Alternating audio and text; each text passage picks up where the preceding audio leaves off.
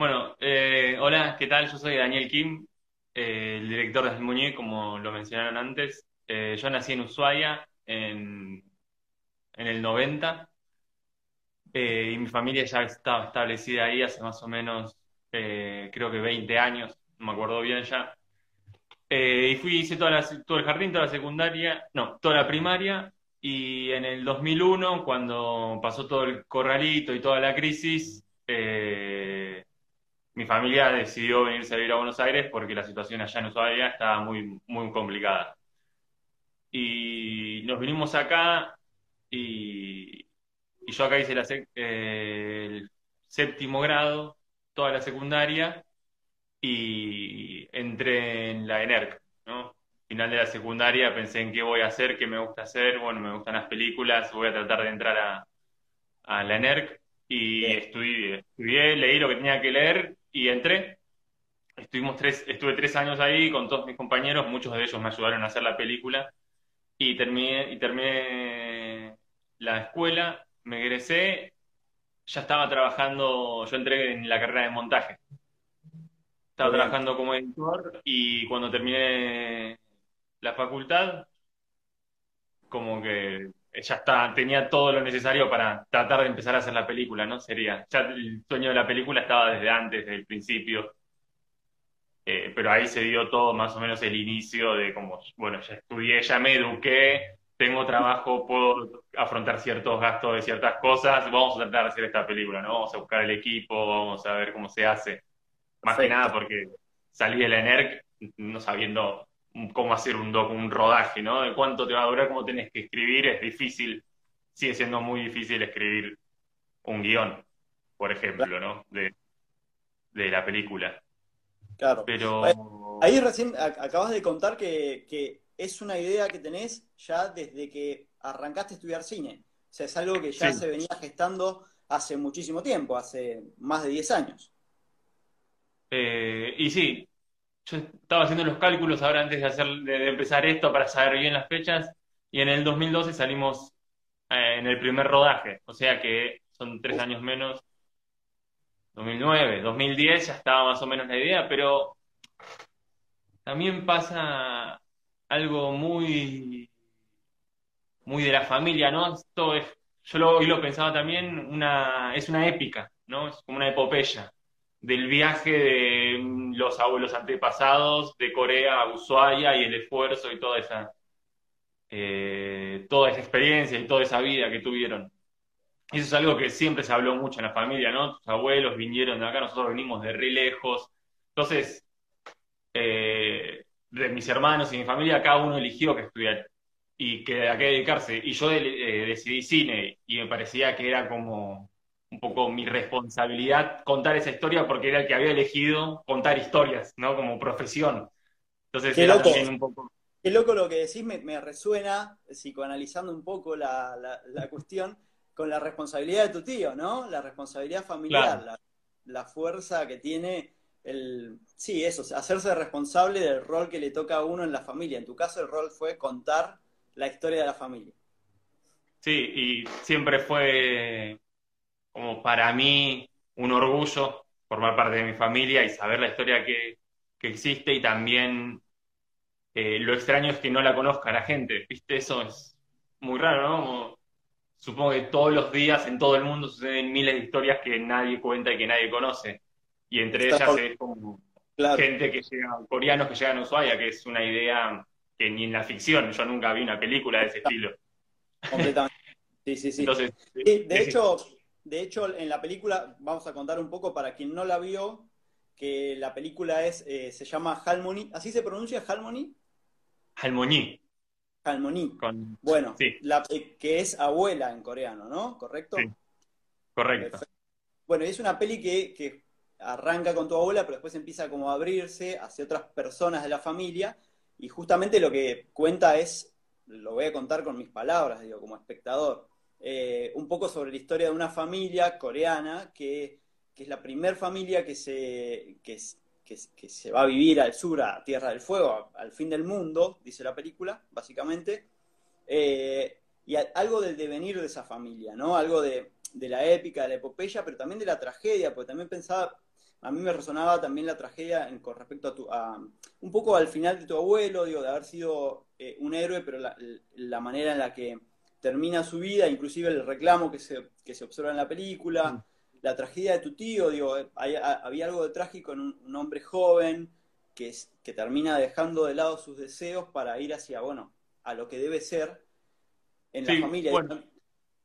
en eso que, no, que estás hablando vos, yo eh, lo pensé mucho también y es parte de, a ver, de, lo que tardó la película en hacerse, ¿no? Porque yo te, nosotros la empezamos a hacer en el 2012 y recién la terminamos en el 2018, 2019.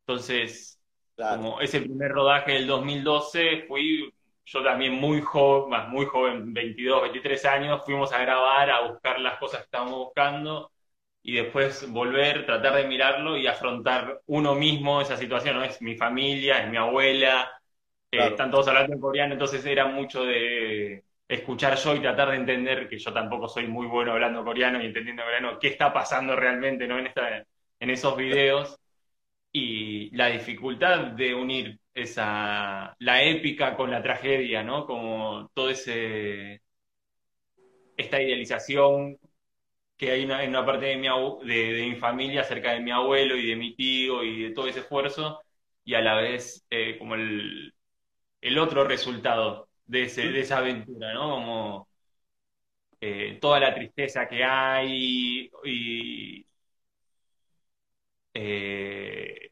esos recuerdos que uno, que, por ejemplo, mi mamá dice, yo no me acuerdo de nada, ¿no? Entonces yo pienso que no se acuerda de nada, no quiere acordarse de nada en realidad, como que va por ese lado. Entonces, todas esas cosas que uno sacrifica. Cuando uno escucha, bueno, este abuelo que llegó de Corea, puso la granja, trató de levantar esto y no pudo, eh, que puede ser algo muy heroico, también a, su vez tiene un resultado que es muy, eh, muy triste, muy trágico, que es nada, ir dejando la vida. Yo siempre digo que es dejar la vida para estar en el paraíso, porque para mí Ushuaia y el vivero es es el paraíso en ese sentido, ¿no? Claro. Eh, es la cosa más linda del mundo. Estás ahí, estás en paz y no hay ningún problema. Pero ¿cuál, es, ¿cuál es el precio de la familia para, llegar ahí? Claro. sí, sí, sí. Que además tu mirada, tu mirada sobre ese espacio seguramente no es la misma que la de tus abuelos, que de hecho era un, era un espacio inhóspito, era un espacio que no se parecía a su tierra natal, que de hecho en invierno en la propia película dicen que era un lugar donde no, deseaban ni siquiera estar porque eran, eran, eran muy duras las condiciones. O sea, es muy, también es muy fuerte que digas que para vos es un paraíso con, y cómo contrasta la de ellos, ¿no? Sí, pero ellos, pero por ejemplo mi tía que dice eso, que ella cuando está el invierno no quiere, quizás no quiere estar más, se, se viene a Buenos Aires, llega el verano y ya empieza, necesita volver a ese lugar, ¿no? Mi abuela también justo este año con todo lo que está pasando, no, pero ella eh, en el verano está en Ushuaia y trabaja. Y ahora ya tiene 90 años y hasta el año pasado, 89, 88, esa era la rutina. Claro. Acá cuando en Buenos Aires cuando hace frío y cuando hace calor se va para allá y trabaja todos los días, desde las 8 de la mañana hasta las 5 de la tarde en el vivero, haciendo eso que vemos en la película. Bueno, por ejemplo, en una película hay material del 2012 y material del 2017, 18 más o menos, que volvimos a ir. Eh, y la rutina de mi abuela no había cambiado mucho, como que en ese sentido se nota el cambio de formato, pero la película, lo que ella sigue haciendo sigue siendo igual. Claro. Ahí, acá dice Mica Soler que es el paraíso, acá corrobora, es el paraíso. Es el paraíso, sí. Eh, no sé si alguna vez alguien tiene la oportunidad de, ir a Ushuaia, se puede subir a un remis y puede pedirle que vayan al vivero los coreanos y va a estar ahí y lo va a recibir o mi abuelo o mi primo, mi abuela o mi primo o mi tía. Claro. Bueno, acá me pregunta Dolo, que está conectada, si sigue trabajando todos los días tu abuela. ¿Cómo, cómo es su rutina actualmente? Y ahora, no, ahora mira la tele. Aprendió a mirar YouTube, tiene una tablet y hasta no pudo, no, no, se quedó acá y no pudo volver a Ushuaia, así que está todo el día mirando videos. Claro. Y está aburridísima. Claro, Ella no, no, es de las personas que puede tener esa rutina. Pero cuando está allá, es de lunes a viernes, se despierta más o menos, yo creo que se debe despertar a las 5 de la mañana, pero sale del cuarto a eso de las 7 y desayuna y la llevan al vivero y ella elige lo que tiene que hacer y lo hace. Al mediodía eh, mi tía lleva la comida, comen, o por ahí mi primo, ahora están, están mis primos. Ellos, los dos chicos que están ahí cortando el árbol, ellos son mis primos y son eh, los herederos, sería, de, de todo el proyecto. Sí. Eh, que están trabajando. Sí. A mí, me, perdón que te interrumpa, me gustaría como, como armar ese árbol, porque en la película hay algo que está muy bueno, que es que justamente en ningún momento se arma el árbol, no se dice, tengo tantos hijos, no, hay, algo que va transcurriendo en, la peli que está buenísimo, de hecho me gusta, se va como abriendo ese árbol sin bajar... ¿Cómo? Mi mamá me manda un mensaje que dice que me está mirando. Muy bien. Qué bueno, qué bueno que la, familia acompañe también en estas. ¿Cómo está, cómo, cómo, está conformada la familia? Digo, más allá, esto de, bueno, tus abuelos en realidad se van bastante grandes de Corea, se van con un hijo, un hijo, ¿no? Digo, ya había nacido el primer hijo, y se van a Brasil. ¿Es así, correcto? Eh, mm, no.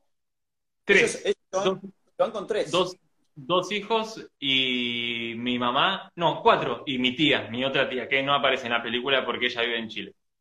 Ah, perfecto, ya habían nacido, o sea, se van a Brasil con cuatro. Pero mi mamá llegó a Brasil con 16 años. Claro, eran, no, eran grandes, eran adolescentes, jóvenes, muy jóvenes ellos. Claro, claro. Eh, y de ahí se instalan en Brasil eh, y mi abuelo quiere conocer el continente latinoamericano, ¿no? Porque si van a tomar eh, la decisión de vivir en, en, el otro lugar del mundo, a la vuelta del mundo, eh, va a buscar el lugar donde se van a, instalar. Y viaja por... Llega a Argentina, por Paraguay, que creo que era el único lugar por donde se podía pasar en ese momento, no sé, mi abuela también me cuenta que ella lo iba a visitar y, y no sabía hablar ni castellano ni guaraní y se tenía que tomar el colectivo desde Brasil hasta llegar a, a Retiro y, de, eh, sí, que casi pierde el colectivo y que se fue corriendo a buscarlo y un chico la, detuvo al colectivero, todas esas cosas, ¿no? Cosas de, no saber hablar para nada el idioma. Bueno, y mi abuelo llega, mi abuela cuenta la historia en la película, mi abuelo llega a Ushuaia, decide quedarse ahí, eh, y después creo que va mi abuela, mi mamá, su hermana, mi tía, van para Ushuaia. No, se quedan allá, se va solamente mi mamá, porque son cinco años más o menos que están en Brasil. Ah, eh, si va primero mi abuela, se quedan ellos, ellos son, están llegando a la mayoría de edad y se va mi abuela. Eh, después mi abuelo le pide ayuda a su hijo, a mi tío. Eh, mi mamá se casa en Brasil y se va a vivir con sus padres a Ushuaia y, y la otra hermana de ella también va a Ushuaia. Y, mi otro, y el otro hermano de mi mamá que se queda en Brasil. Y bueno, estamos ahí. Después mi tío se casa con mi tía, que es la mujer que aparece en... Es la que cuenta acerca del invierno, de cómo, le, cómo a ella le afecta el invierno en Ushuaia. Es la segunda mujer que aparece en la película. Eh, ella es mi tía, se casa con mi tío, y después están mis primos, que son sus hijos, David y León, que son los chicos que aparecen trabajando. Y mi mamá viene acá con su familia, se instala y después nos vamos todos para, para Buenos Aires. Ah, es, más una historia de, de mis primos y de mi tía y de mi tío que de mis padres, por, en, ese, eh, en ese sentido, pero son hermanos, para mí son completamente familia. Hay algo de la, de la peli de que de, de, un eterno migrar en un punto, porque no solo, más allá de que primero migran a tus abuelos a Brasil, de ahí nuevamente migran porque ni siquiera se quedan ahí, vuelven a irse. Y después está la nueva migración, la última migración a la ciudad de Buenos Aires. De nuevamente como una, todo el tiempo siendo parte del lugar, pero al mismo tiempo extraños en el lugar. Eso, es como, bueno, muy, del, muy de, quienes, quienes migramos, digo, también en, mi caso, yo soy, yo no soy de, no soy inmigrante de otro país, pero soy de, de una provincia, si hay algo de migración interna, también viste que uno empieza a sentir parte. Para mí es, la palabra, ese es el desarraigo, ¿no? Hay una, una historia de, desarraigo eterno quizás, o, sí. o quién sabe hasta cuándo va a durar. Pero sí, y tiene mucho que ver también eh, las crisis económicas, ¿no? Ese es el otro, el otro punto que hay que yo no me quise meter mucho en el documental porque es muy difícil de, de plantear eso en un documental, ¿no? De la historia de yo quiero hablar de mi abuela, no quiero hablar de del proceso argentino. Eh, pero cada una de esas migraciones son afectadas por una crisis económica. Entonces, nosotros nos fuimos por el 2001, eh, ellos fueron de Corea también por la posguerra, y siempre hay una cosa de esa, que es. Sí, algo que te expulsa. Sí, hay, algo que te expulsa.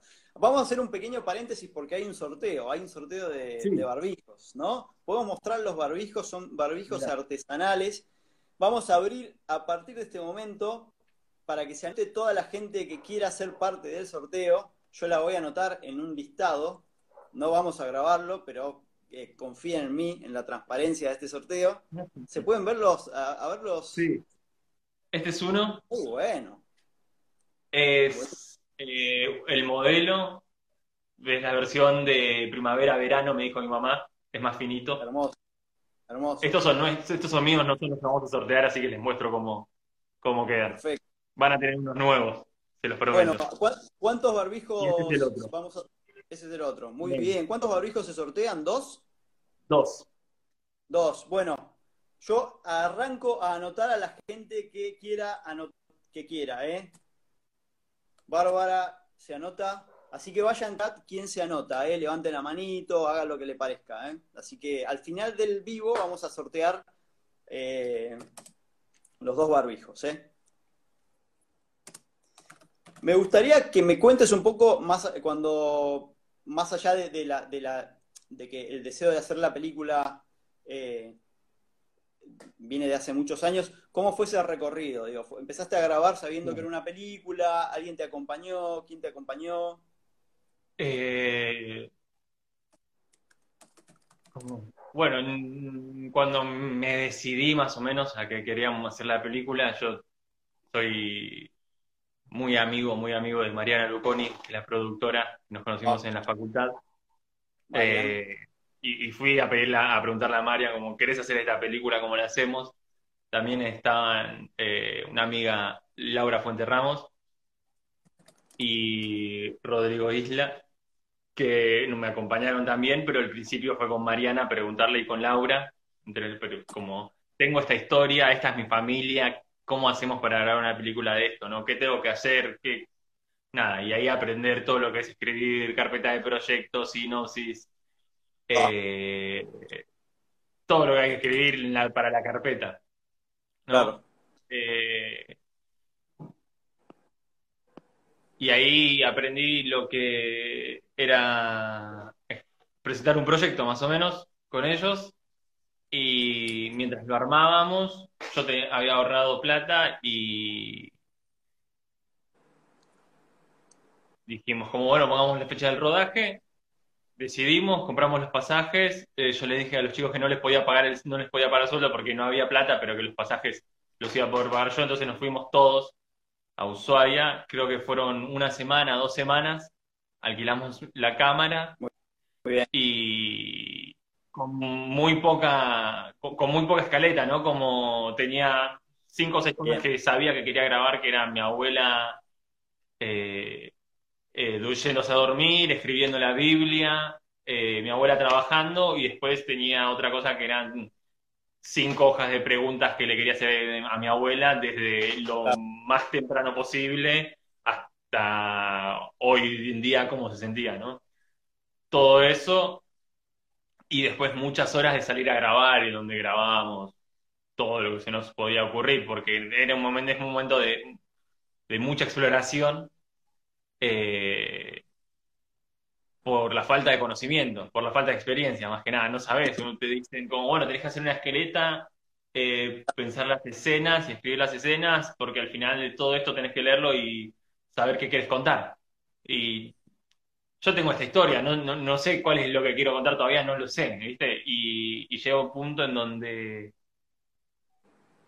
te gana más salir a grabar que seguir escribiendo, porque hay tanta incertidumbre que si lo sigues escribiendo, pues hay muchísimas puertas abiertas que puedes ir a recorrer. Eh, entonces grabamos eso y ahí volvimos acá, yo lo traté de subtitular, lo traté de visualizar todo y fallé completamente durante más o menos nueve meses, un año entero, donde no pude ver ni un frame de la película, ¿no? De, no podía. Por lo que, por lo que te generaba. Por lo que te generaba el material. Sí, sí, entre abrumado de pensar toda la tarea, porque grabamos un montón de material, porque como no sabíamos qué grabar, grabamos tres veces más material, las dos cámaras, un montón de laburo. O sea que todo el material de Tierra del Fuego está hecho en un solo viaje. No, en dos. En dos viajes. Entonces, perfecto. Con ese, con ese material, después de más o menos un año de no poder verlo y que Mariana me decía todas las semanas y todos los meses, hace la película, te lo pido, por favor, hace la película, ¿cuándo vamos a ver algo? Eh, llegó un punto en donde ya me sentía tan mal que era como, bueno, me voy a sentar. Hicimos, hice una primera pasada eh, y vimos las cosas y hablé con Flor Ticera, que es la montajista, la editora de, de la película ah, para que me ayude. Y ella, eso pasó 2012, 13, más o menos 2014, se integró a, ayudarme a ver todo el material, a visualizarlo, a elegir las cosas, porque uno, va, no sé si uno, yo como editor sé todas las cosas que hay que hacer para editar la película, ¿no? Y estoy entrenado para escuchar a un director diciendo qué es lo que quiero, pero ahora yo como director, ¿cómo avanzo en esta película que sé editarla pero no sé dirigirla? Sería el máximo problema. Y cómo eh, tomar la distancia necesaria. Cómo tomar esa distancia que no la tenés, una distancia que no tenés para poder trabajar y, armar el, el material. Voy a eh, hacer una pequeña pausa. Recuerdo que eh, quien, quien esté interesado en el sorteo de los dos barbijos artesanales, levante la mano o diga yo, o diga sorteo, o diga algo, así eh, anotamos. Mira, Mica Soler, no sé, Mica Soler se ríe, no sabemos si se ríe porque, porque se quiere anotar al, al ¿cómo andas Mica? Porque se quiere anotar el sorteo o no, no entendemos, ¿eh? No entendemos, ¿eh? Así que Mica, si no, levanta la manito y ahí decimos. Eh, Mariana, ¿se anota el sorteo o no se anota? Hermosísimo grupo, dice Mariana. Mira, te está mandando un mensaje. Está difícil. Gracias, Mariana. Después, el, barbijo después le puede llegar, ¿no? A Mariana había una encomienda. Sí, veremos. Depende, si lo paga producción puede ser. ahí está. Bueno, lo tiene que pagar ella misma. Me parece que no le conviene mucho. Mica se anota, eh, Mica se anota. Eh, Dani, te, eh, te, hago una pregunta, porque esto que estamos hablando de la estructura y el montaje y demás, eh, la peli tiene como una estructura como muy clara y está buenísima porque es como una, arranca en Tierra del Fuego, se va y vuelve. Esto, esa estructura la encontraron en montaje con, la montajista, básicamente, ¿no? Sí. Bueno, es todo, después de todo ese trabajo con Flor de... Trabajos, gran trabajo.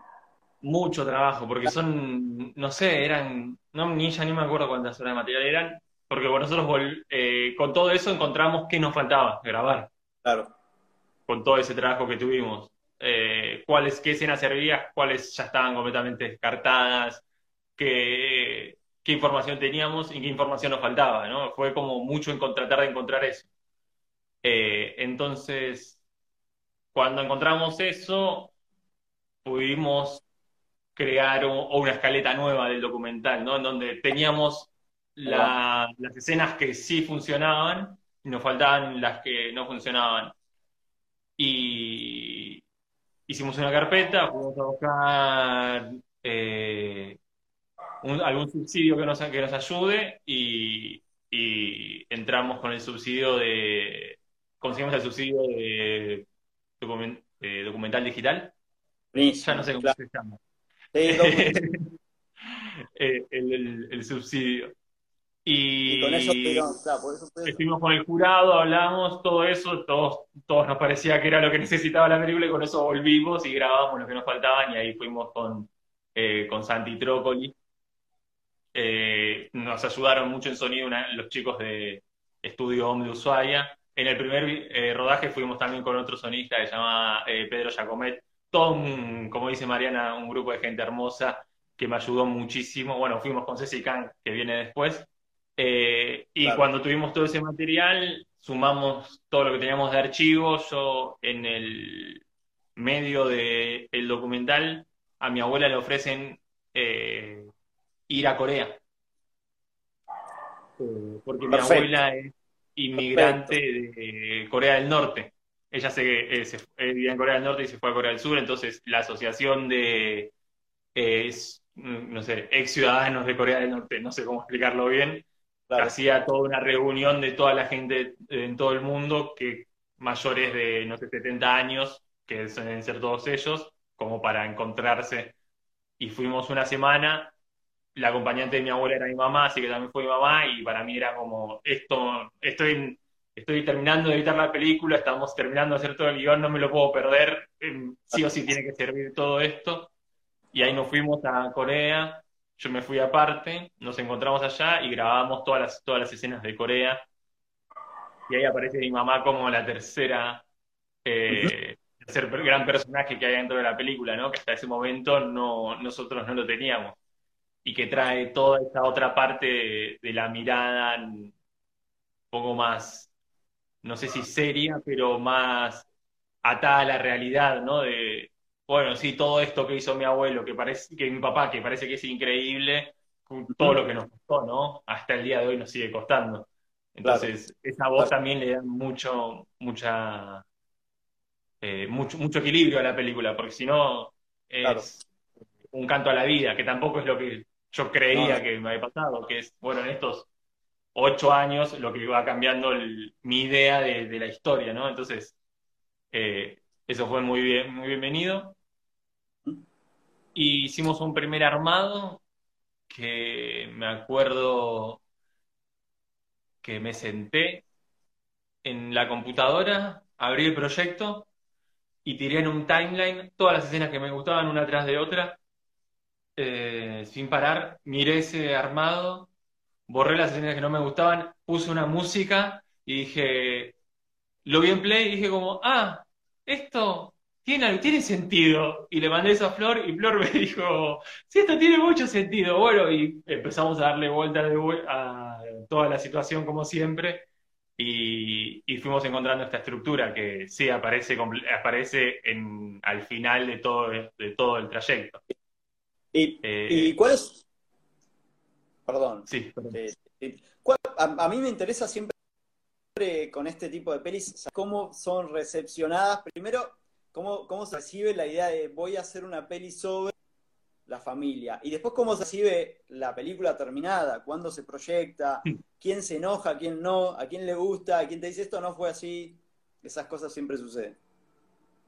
Eh, no, bueno, lo de la idea de la película, yo creo que, como yo siempre lo tuve en la cabeza, eh, nunca pedí mucho permiso, ¿no? Es como, bueno, eso es lo que voy a hacer yo con la, con, la historia de la familia.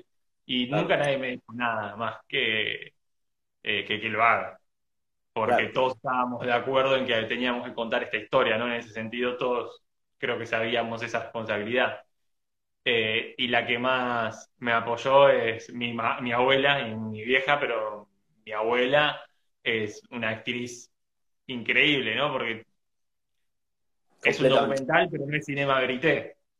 No, no, no. Mi escuela es pedirle, no sé, tenerla todas las tenerla ocho horas al día con una cámara acá, ¿no? Con un lente así, diciéndole poné la planta, sacá la planta, vamos para la puerta, volvamos a agarrar el cajón, anda para allá, anda para acá. ¿Y ahora qué haces? No, hasta ahora duermo la siesta. Bueno, trípode, ¿no? Más grande que mi abuela el trípode con, con la cámara. Mi abuela hacía acostadita durmiendo y nosotros íbamos en silencio, le poníamos un trípode y se lo le poníamos el lente acá. Eh, y si ella se despertaba, miraba y hacía que no pasaba nada y seguía, ¿no? Entonces, eh, de ese lado, siempre mucho, mucho, mucha ayuda, mucho apoyo. Eh, ¿Y la película terminada? ¿Qué pasó? y cuando, bueno, cuando terminamos la película, eh, que también costó un montón tenerla subtitulada y para mostrar, ¿no? En ese sentido, eh, la llevé a, a donde estaba viviendo mi mamá, estaba con mi abuela, y le dije, terminé la película, se las voy a mostrar. Claro, Eh, nos sentamos en el sillón, pusimos la peli, pasó toda la película, terminó, eh, y nadie dijo nada, ¿no? Mi mamá dijo muy bien que terminaste. Mi mamá es también un poco fría en esas cosas, como, estaba, supongo que estaba contenta, pero me dijo como muy bien que terminaste. Y mi abuela dijo, a mí me gusta mucho, está buen, eh, como está todo muy bien, lo único que la escena de tu abuelo enojado no me gustaría mostrarla, me dice, ¿no? Como desde la claro, humildad mayor eh, a lo que yo claro, le, le digo como pasa que abuela, el abuelo no era una persona perfecta, ¿no? Entonces, un poco hay que, hay, hay que mostrar un poco que no era una persona perfecta y ella como que entendió eh, la fuerza narrativa, ¿no? de, de esa escena, Claro, pero es lo único que me, que me pidió que, que saque. claro. Y después mi, eh, mi, mi hermana una vez me dijo que la película se llama El Moñí, pero sabemos más de la familia que de Almoñí misma. que, y eso, y eso por qué, me preguntó, ¿no? Claro, Y, para mí es porque eh, no estamos hablando de eh, Chok-Shin, así se llama mi abuela, ¿no? Y su vida, sino estamos hablando de la vida de la abuela. Eh, la vida de la abuela aparece cuando hay nietos, ¿no? Entonces, eh, y aparece dentro de toda la familia, la, la, la la abuela es un es un actor familiar, no es una persona sola que nació y, y vivió en otros lugares, sino que vive alrededor de una familia y existe alrededor de una familia. Entonces, como que yo creo que en ese sentido es, es la historia de toda mi familia, pero es la historia de mi abuela que, y de todas sí, las abuelas, supongo, que emigraron en ese sentido. sí, claramente, claramente. Eh, bueno, vamos a recordar a la gente que se acaba de sumar que estamos sorteando dos hermosos barbijos artesanales. Ah, Yo le digo artesanales, no sé si está bien usar la palabra. Eh, así que quien quiera ser parte del sorteo, que me diga, que se ponga acá, levante la manito, diga yo o lo que sea. Así está, se suma esa persona a la lista del sorteo que lo vamos a sortear al final de la, al final de la entrevista de Ceci Can. Vamos a esperar a Ceci y, y, y recién, y recién ahí la, lo, vamos a sortear. Te hago dos preguntas en realidad. ¿Cómo, cómo, cómo le fue a la peli? Digo, ¿dónde, dónde se mostró? ¿Dónde se vio? Eh, eso por un lado. Y por otro lado, ¿dónde se puede ver hoy si alguien la quiere ver? Bueno, eh, cuando terminamos la película, eh, la mandamos a muchos festivales, como se suele hacer, y quedamos en el FICBA, Muy bien. que es el, que el- es de construir. Eh, no quedamos, y en Ushuaia quedamos en el Festival de Cine de Montaña.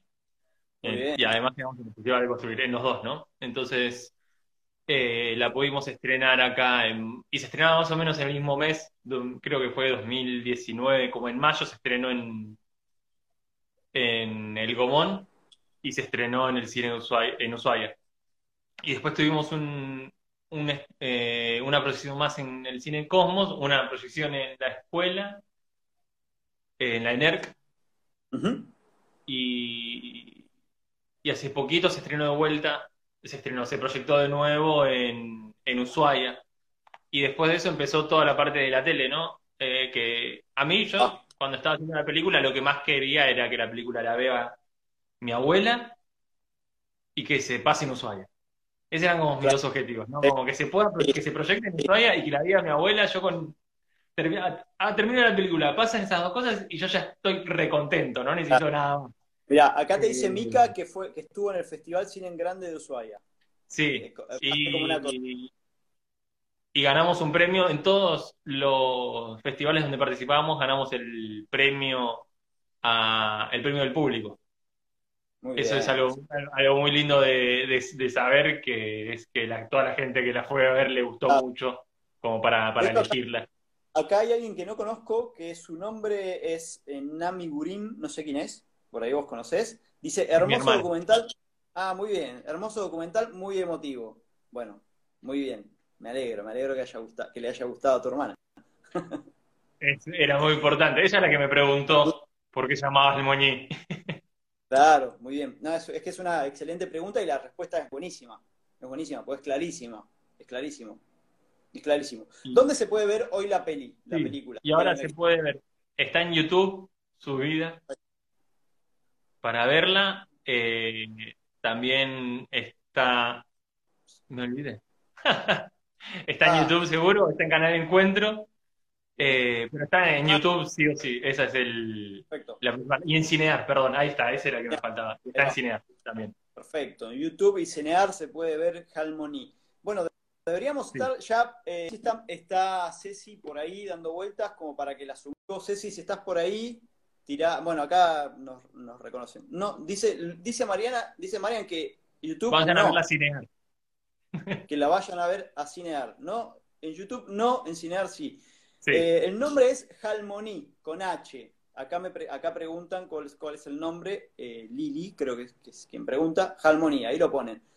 Muchas gracias a todos por escucharme y miren la película y gracias a todo el equipo y a todos los que me ayudaron a hacerla. Hasta luego y gracias a vos, Paco, y al colectivo. Hola, Ceci. ¿Cómo va? Hola, ¿cómo andas? Perdón, re aparato, no sabía cómo sumarme. No, es que son cosas nuevas uno no sabe. Esto de la tecnología, sí, sí, tremendo. ¿Cómo vas, Ceci?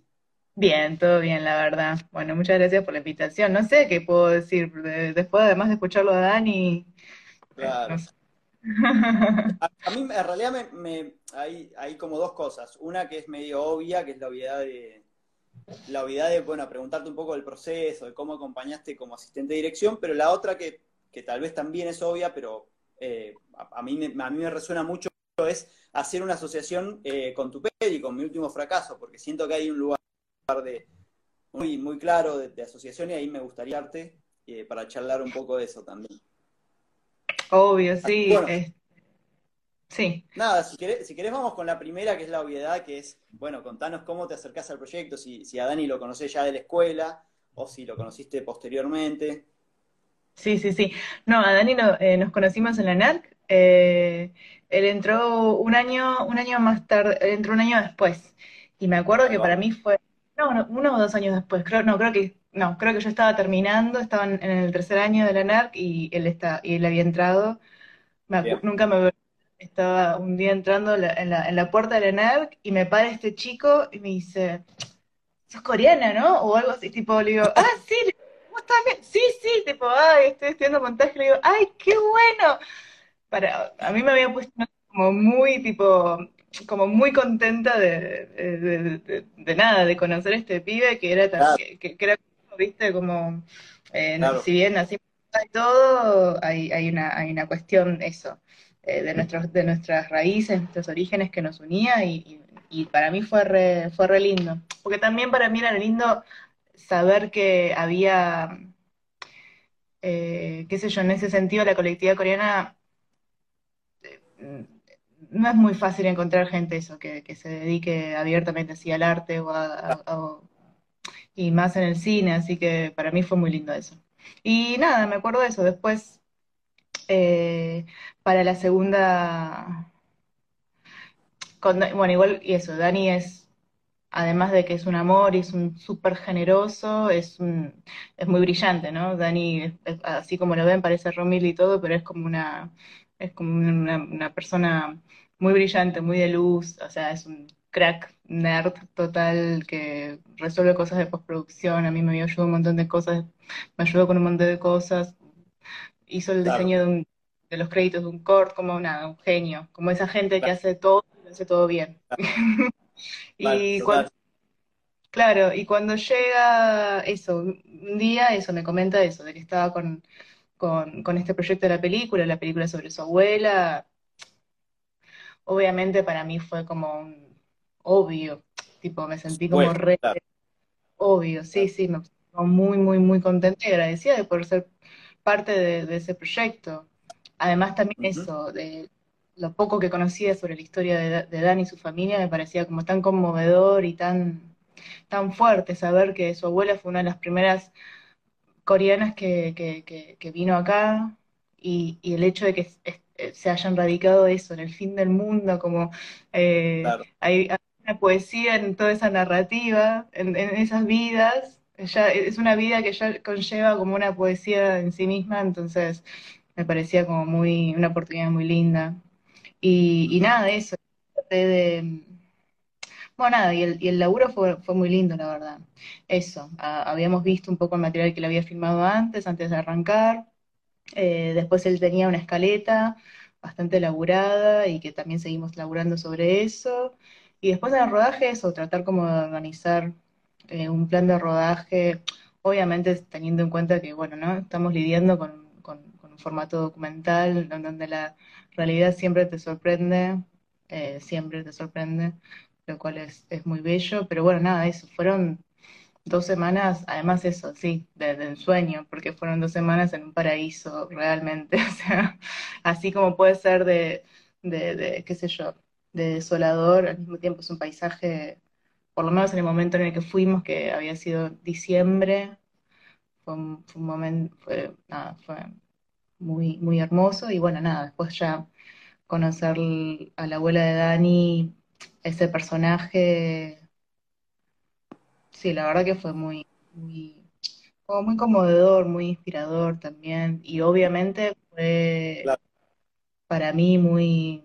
E, e, era, una historia que de alguna forma me, identificaba, ¿no? Por más que no quisiera por más que no quisiera, por más que uno diga, bueno, yo igual tengo esa, tengo distancia porque no es que los conozco ni nada, pero a mí por lo menos me, me, me, interpelaba directamente, ¿no? Como claro, claro. esa historia del desarraigo, esa... Sí. Eh, sí. Eh, vos encontraste, digo, más allá de la obviedad de, de, la colectividad y demás, eh, ¿encontraste algunos otros puntos en común con, con, bueno, con mi último fracaso? Yo, a, mí, a, mí, a mí hubo algo que, me, que inmediatamente me, sucedió cuando la empecé a ver, que inmediatamente recordé mi último fracaso, que la vi hace poquito, aparte me parece que también la vi por encuentro, la vi por eh, la TV pública, que me encantó, obviamente, por supuesto. Eh, ¿qué, cosas encontraste? Digo, porque además los dos procesos son más o menos cercanos, mi último fracaso es un poquito después. Ah, no, es, es anterior. Eh, nosotros estamos nosotros estrenamos eh, mi último fracaso en el 2016 en el Bafisi y creo que al año siguiente fui a filmar con, con Dani. Ah, Pero igual siempre todo, sí, todo junto. Obviamente me pasó que cuando fui a filmar la película de Dani, era, yo venía carreando con todo, con todo mi proceso personal y de repente fue también una forma como, a mí me ayudó personalmente un montón, como transitar el rodaje de Dani fue de alguna forma también yo procesar lo que, lo que, lo que había también lo que, lo que venía armando. Eh, yo creo que sí, los puntos en común en, ambas historias creo que es eso. Bueno, por un lado, para mí es muy interesante y que no, no creo que sea casual que, la, que la estas, estas figuras que nos interesan, que nos atraen tanto como hijos de inmigrantes, pero bueno, son figuras femeninas, son nuestras madres, nuestras abuelas. Hay una... Hay, hay para mí es un elemento que tienen muy en común las madres coreanas, y bueno, yo las llamo madres coreanas, pero bueno, eso, pero eh, el estoicismo. Y que, claro. es un valor, para mí es un valor que yo admiro mucho y al mismo tiempo es, muy, sí, es muy inspirador, muy, muy dramático también, pero, hay, y, pero que también es parte de nuestra propia identidad. Creo que tanto Dani yo los procesos, el, el, proceso de hacer nuestras estas películas, o, para Dani el proceso de hacer su película, eh, y que yo pude eso, compartir ese, eso desde al lado, eh, es como una, eso, es una constante construcción, viste, de, suena chamullo, pero bueno, es básicamente siempre la pregunta de, bueno, ¿quiénes somos? ¿De dónde, quiénes somos? Que, ¿De dónde venimos? Sí, sí, sí, totalmente estas figuras de mujeres tan fuertes, eh, eh, yo lo relaciono menos con eso, ¿no? Lo que decía eh, Dani también. Estas son historias de desarraigo, son historias de saldos para mí. nuestras historias o las historias que queremos contar son es, aquellas historias que, cuentan de, aquellos saltos, aquellas consecuencias. Alguien decide tal cual, irse de un, ir, tipo, salir, irte de tu lugar y, e irte a un lugar completamente ajeno, como y, y, bueno, y tanto él como yo de alguna forma somos uno de esos saldos, ¿no? Uno de esos, así como decías al principio, bueno, vos con tu responsabilidad de hacer la película, eh, ¿no? los saldos con los que una carrea, como la historia del tío. En nuestro caso igual nuestros saldos son mucho más privilegiados o más, más lindos, ¿no? Porque bueno, nos toca hacer una película en vez de seguir más claro. familias más fuertes. Claro. Bueno, creo que partan de la misma naturaleza. ¿Cómo te sentiste cuando se estrenó la película? Fue hermoso. Fue hermoso, Dani. Eh, ver, ver tu película en grande fue, fue muy, sí, fue muy, fue muy conmovedor. Fue reconmovedor y después yo tuve la oportunidad de, de, volver a ver a, a, la Harmony en, en, una cena que era con el presidente de Corea, una cosa así muy rimbombante, pero bueno, que a ella le decían como tuvo un trato muy especial porque justamente eso, era una de las primeras eh, migrantes que había llegado acá y se había sentado acá y además de conocer toda esa, la historia de, de, ella, ¿no? Siendo ella de Corea del Norte. Y yo pensaba, wow, todo ese, todo ese recorrido que hizo esta mujer, ¿no? Como todo, todo ese recorrido y, y, y, como todos esos caminos que desplegó, qué sé yo, eso. todos los nietos, los hijos, y me parecía como nada, yo creo que por eso también tiene mucho valor la película de Dani. Eh, no sé, eh, es, muy importante, para mí es muy importante, no sé, conocerse uno mismo y yo creo que estas películas hablan un poco de eso, ¿no? Seas, seas de donde seas, eh, creo que esto que nos, que nos, que nos, que nos es común a todos, no, no, no solamente a los coreanos, o sea, o a los hijos seas de donde seas, estas son historias como necesarias como para poder pensar eh, de alguna forma quiénes somos o de dónde venimos. Así que bueno, eso sería un poco para cerrar. La película de Dani está buenísima. Eh, Halmony, aprovechen que está ahora para ver en la tele o en cinear. Eh, nada, para mí fue un placer trabajar en la peli y poder acompañarlo a, Daniel en, ese recorrido. Y Dani me pregunta, ¿podrías describir el vivero? El vivero es hermoso, es como un paraíso hermoso, lleno de flores. ¿Vieron esos lugares que donde uno entra y hay una energía ya muy placentera y acogedora? Es una energía zen completamente, que entras y y te sentís bien, básicamente. Eh, nada, me acuerdo de eso, que hacía un poquito de frío al, atardecer y las Almoní se ponía a echar leña en, la estufita que tenían y era una imagen como que decís, esto no puede ser, esto parece de película de Ghibli, me parecía como una película de Miyazaki. Así que bueno, ahí se va a cortar. Gracias a todos. Nada, vean la película, es increíble la película. Nada, muchas gracias por la invitación. Bueno, gracias Paco por todo igual, estuvo buenísimo. bueno, un abrazo grande.